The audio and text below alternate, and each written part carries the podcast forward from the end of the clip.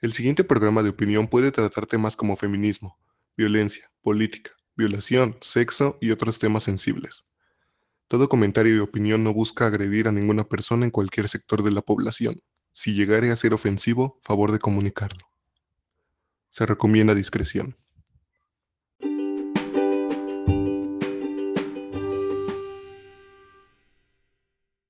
Hola, muy buen día, sean bienvenidos de nuevo a Ellas Mandan. Yo soy Leonardo Arturo y el día de hoy eh, explicaré por qué el lunes pasado no hubo este episodio, que es el 3. Básicamente fue porque este episodio fue diseñado para yo platicarles el objetivo del programa debido a una serie de recomendaciones por parte de ustedes. Más que nada es contarles la razón de por qué se hace esta serie de podcast y por qué se eligió el tema del feminismo. El, en el programa vamos a hacer una serie de entrevistas a unas mujeres seleccionadas que son cercanas a mí y que tienen un papel en la sociedad dentro de todo este círculo feminista, ya sean feministas o no. Por ejemplo, en el primer episodio tuvimos a Magali, que es una gran amiga mía, y ella es eh, hija de un policía. Entonces, con todos estos movimientos feministas, pues las feministas siempre se han encontrado en choques con la policía. Entonces, estaría era era como enfocado a que Magali nos contara qué es ser hija de un policía. Eh, con Moca, bueno, ya la conocen, se hizo viral en, en las redes sociales, fue entrevistada en televisión abierta, salió en varios medios y ella nos brindó su opinión de, primero nos platicó parte de su vida, nos comparte su opinión de cómo se debería formarse algún colectivo feminista y de todo lo que vivió ese día el, en, en marzo en el marco del Día Internacional de la Mujer, cómo se opuso a las feministas para que vandalizaran este monumento que es el de Madero en la Plaza de Bellas Artes. Y bueno, también hay una serie de mujeres que les van a seguir a ellas, que nos van a platicar ciertas cosas. Esperemos ya la siguiente entrevista, que es el episodio 4, puedan escuchar la voz de una feminista. Bien, eh, para explicarles un poco de por qué el tema feminista, preparé una serie de datos, una serie de información, un discurso que me gustaría que escucharan. Bien. En el último año, más de 740 mujeres fueron víctimas del secuestro y estas cifras van en aumento. La inseguridad del país va en crecimiento potencial. Pero todas las mañanas nuestro presidente, que aún no comprende que ya ganó y que parece que aún está en campaña, nos dice que todo está bien. En el transcurso del último año, la UNICEF reporta 40.303 víctimas de violación, y eso sin considerar a las víctimas que aún guardan silencio. 6.082.342 mujeres declaran ser víctimas de hostigamiento sexual en más de una forma, es decir, en un año son poco más de 5 mujeres acosadas por día.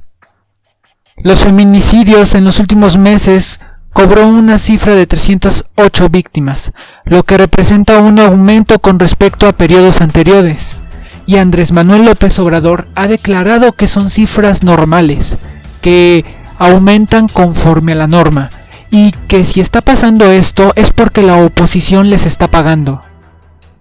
Señor presidente, el dolor y sufrimiento de las víctimas y sus familiares no son motivo para la campaña de un partido político y mucho menos para desestabilizar su gobierno. ¿O acaso usted piensa que le pagaron, a una mujer que caminaba tranquila por la calle para que se dejara asesinar con tal de atacarlo usted? En las noticias ocurre una fuerte manipulación mediática. El momento de dar la nota, pues en todos los noticieros se lee la frase Delincuentes hacen pintas y destrozos durante marcha feminista y el foco de la noticia es solo ese, cuando correctamente debería decir feministas se manifiestan para pedir un verdadero interés del Estado, o alguna otra nota que enaltezca estas marchas que estas marchas se hacen con una legítima razón. Sí, hay asesinatos de hombres, sí, hay acoso hacia el hombre, sí hay violaciones hacia hombres, pero estas marchas no están para preguntar qué sentimos los hombres, es para que ellas expresen todo su coraje y rabia. Si unas marchan pacíficamente u otras destruyen monumentos, hay que dejarlas. Toda forma de manifestarse es correcta. Pedir el derecho, pedir respeto, no está estandarizado. No hay un manual para pedir valores, leyes y respeto. El feminismo es necesario porque busca terminar con el machismo, porque si no se dan cuenta, a los hombres el machismo también nos daña, pero evidentemente dañará más a las mujeres. Si tú que eres hombre y vienes a escuchar las historias y voces de estas mujeres entrevistadas, es momento de que escuches, entiendas y calles. ¿Por qué? Si has estado en redes, en conversaciones de fiestas creyendo que tu opinión es más acertada sobre el feminismo, permíteme decirte que solo estás quedando como un pendejo de grandes dimensiones. Porque tú no estás ni cerca de saberlo, tú no estás cerca de saber lo que es ser mujer. Yo como host de este programa busco conocer más a fondo sobre el feminismo. Hay ocasiones y momentos en los que haré comentarios dentro de mi comprensión pero jamás buscaré ponerme como la voz principal de opinión del feminismo. Es más, yo también soy un pendejo al que las mujeres que entrevisto me hacen un gran favor, al compartirme su percepción y opiniones. Es el programa en que ellas vienen a hablar, a hacer y a deshacer lo que ellas quieran, porque como debe ser en todos lados, ellas mandan.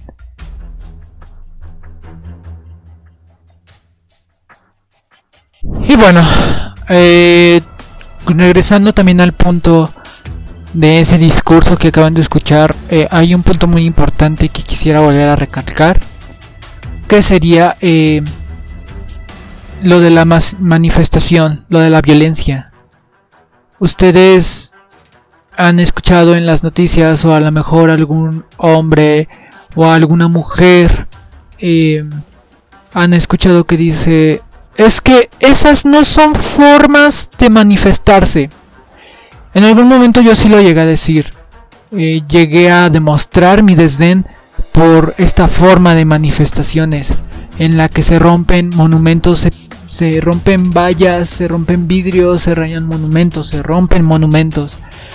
Pero me ha llegado así como una serie de enseñanzas en los que ha aprendido que eso no es violencia, eso no está cerca de ser violencia, eso no es forma violenta de manifestarse, eso no está cerca de ser violento.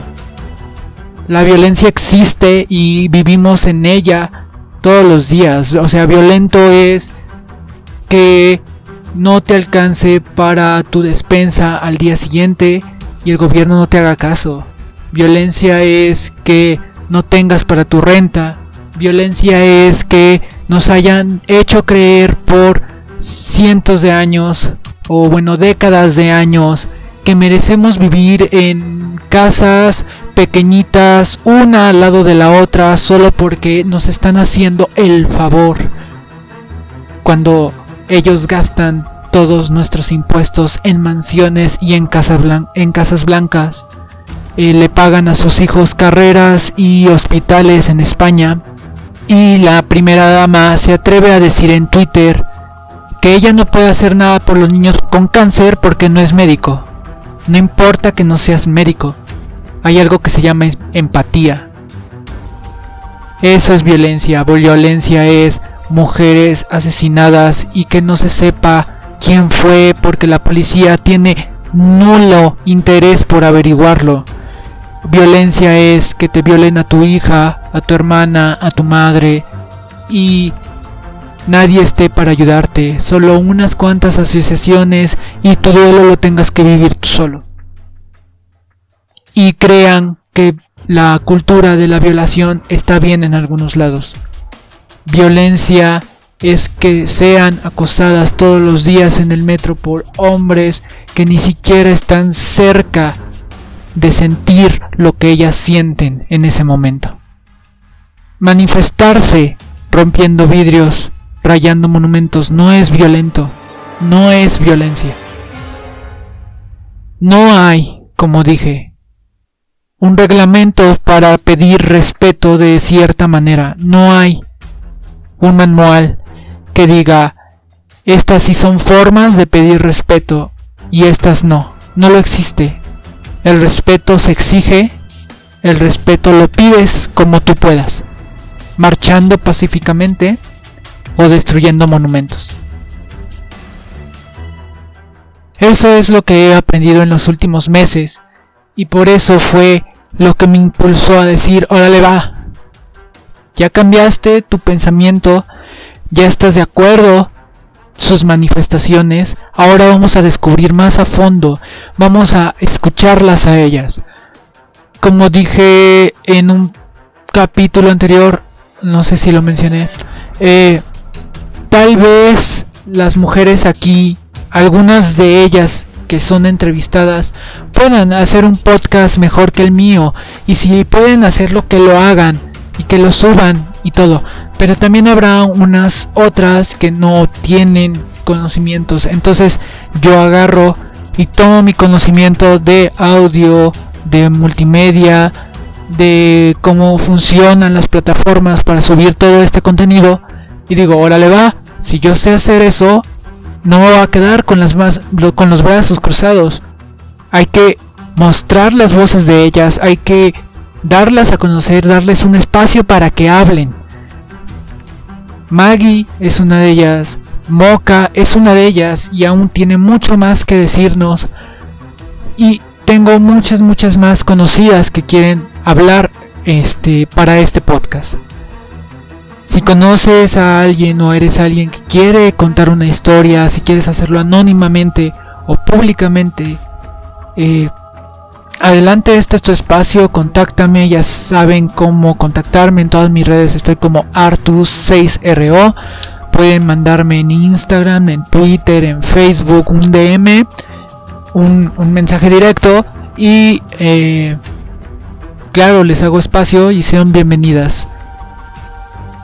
Ellas Mandan es un programa hecho de ellas, donde solo yo soy el, el gato algo así podría decirse, para los hombres que aún creen que marchar por exigiendo tus derechos, rompiendo y rayando algunos monumentos, creen que, es violencia y que no son formas.